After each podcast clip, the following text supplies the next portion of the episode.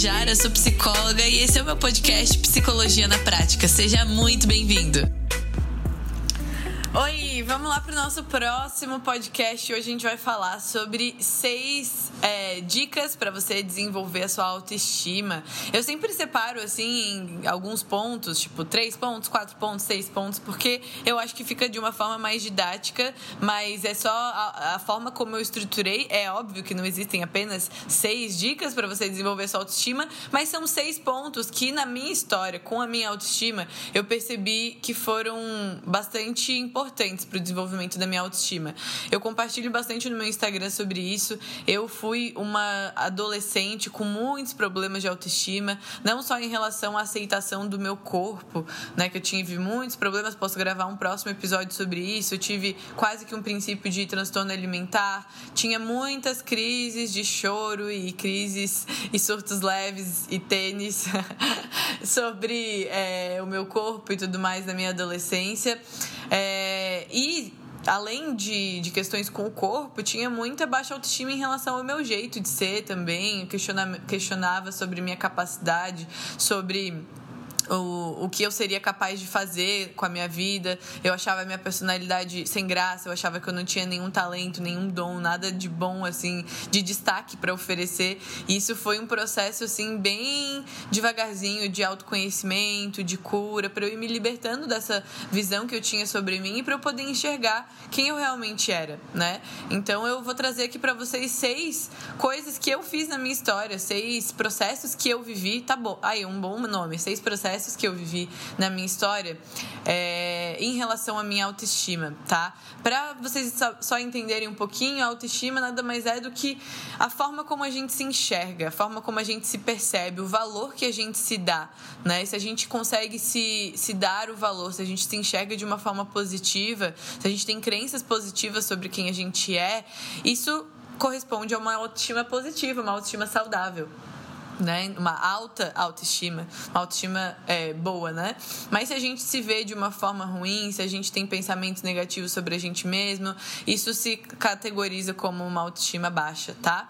Então vamos lá para o primeiro processo que é importante a gente viver para a gente desenvolver uma autoestima saudável é a gente fazer as pazes com a nossa história. Falei muito disso no primeiro episódio aqui do, do, do, do canal é, sobre perdão, né? Então é muito importante a gente fazer as pazes com a nossa história, a gente é, fazer as pazes com os momentos bons e os momentos ruins, os nossos momentos de acerto, os nossos momentos de derrota, os, os sofrimentos que a gente passou, porque tudo isso construiu quem a gente é hoje. Enquanto a gente fica em negação da nossa própria história, a gente não consegue se enxergar de uma forma positiva, a gente não consegue se enxergar como alguém de valor. Então, isso é muito importante a gente fazer as pazes com a nossa história.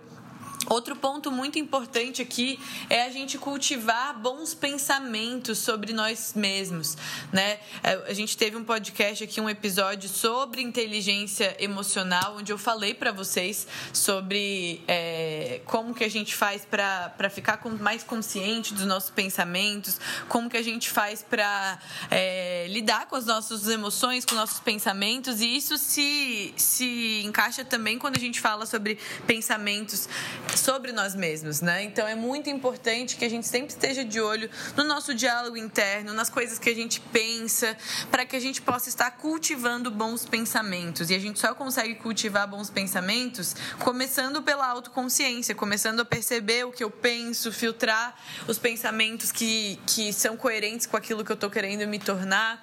E isso tudo é possível através do desenvolvimento da inteligência emocional. Não tem como eu desenvolver uma boa autoestima se constantemente eu fico me apegando a pensamentos como eu não vale nada, eu não sou bom o suficiente, eu nunca vou conseguir fazer as coisas certas, todo mundo é melhor do que eu, pensamentos de comparação, de vitimismo, né? Que tem muito a ver também com fazer as pazes com a sua própria história, né?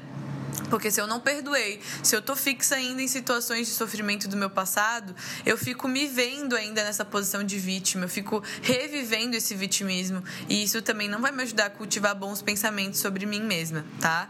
Então, esse é o segundo ponto. O terceiro ponto, e que não, não fica resistente com ele, porque ele virou um clichêzão, né? Do desenvolvimento pessoal, que é cultivar o hábito da gratidão.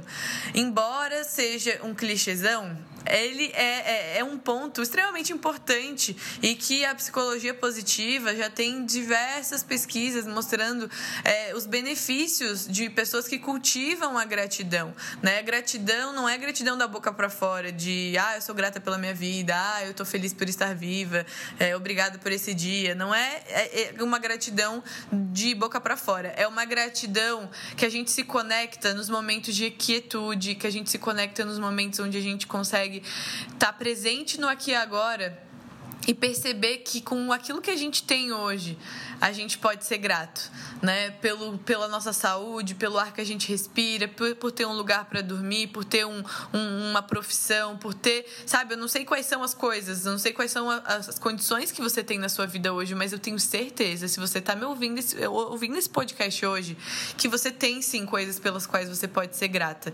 E a falta de gratidão, né? A ingratidão, ela é, é, é assim, as pessoas com baixa autoestima, elas, infelizmente, elas têm esse padrão de ingratidão, que é olhar para sua vida, olhar para si mesma e não conseguir ser grata e valorizar nada. Só ver seus defeitos, só ver aquilo que ainda não é bom, só ver aquilo que ela ainda não tem, né? E esquece de tudo aquilo que ela já conquistou, de tudo aquilo que ela tem de bom, porque é impossível que você tenha só defeitos, que você seja só coisas ruins. E você sabe disso. Se você estiver me ouvindo aqui com seu ouvido racional do teu adulto saudável, você sabe que isso é verdade.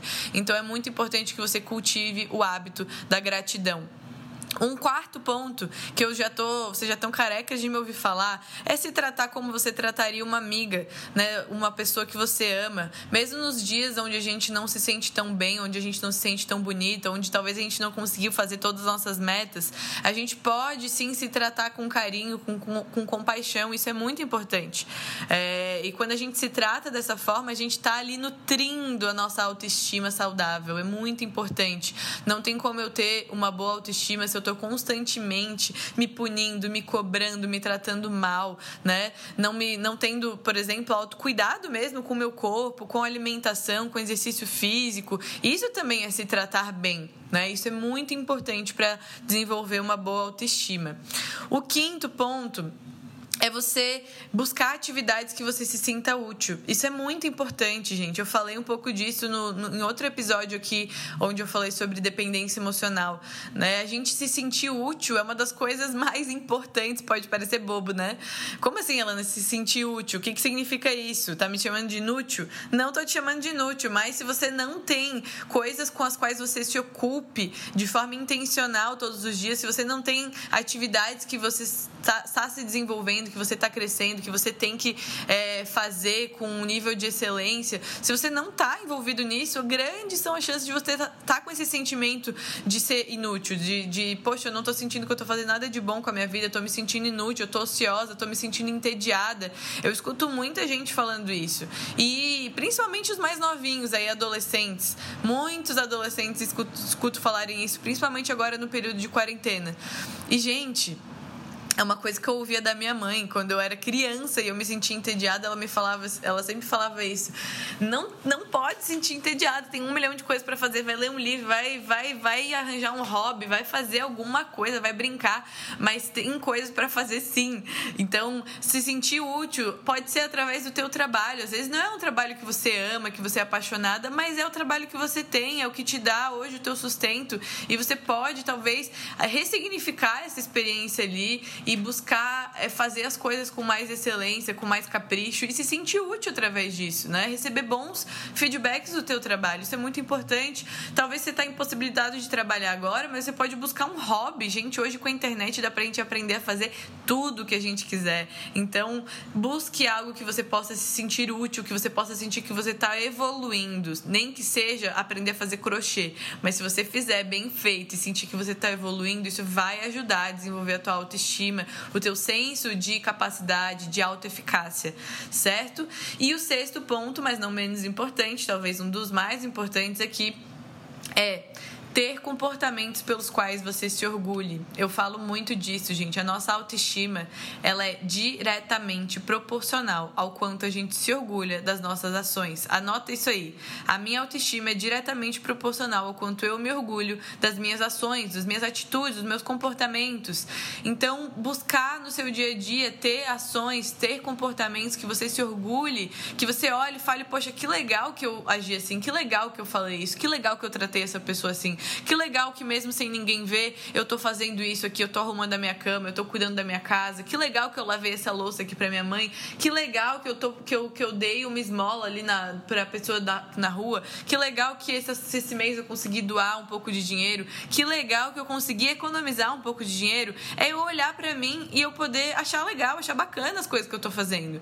Porque se eu tenho é, atitudes o tempo todo que vão contra os meus valores, que vão contra as coisas que eu acho importantes e que o tempo inteiro eu tô olhando para as minhas atitudes e falando, cara, por que, que eu tô agindo assim?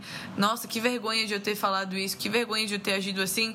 Isso vai destruir completamente a tua autoestima, o pouco de autoestima que ainda restava, né? Então é muito importante que você tome cuidado com as tuas atitudes e que você haja de acordo com os teus valores. Certo, gente? Esses foram os seis passos, os seis processos que eu vivi, que eu faço até hoje na minha própria vida para desenvolver e manter a minha autoestima. Espero que tenha te ajudado. Se você quiser saber mais sobre conteúdos como esse, corre para me seguir lá no Instagram, arroba Psicóloga. Eu te espero lá. Um beijo!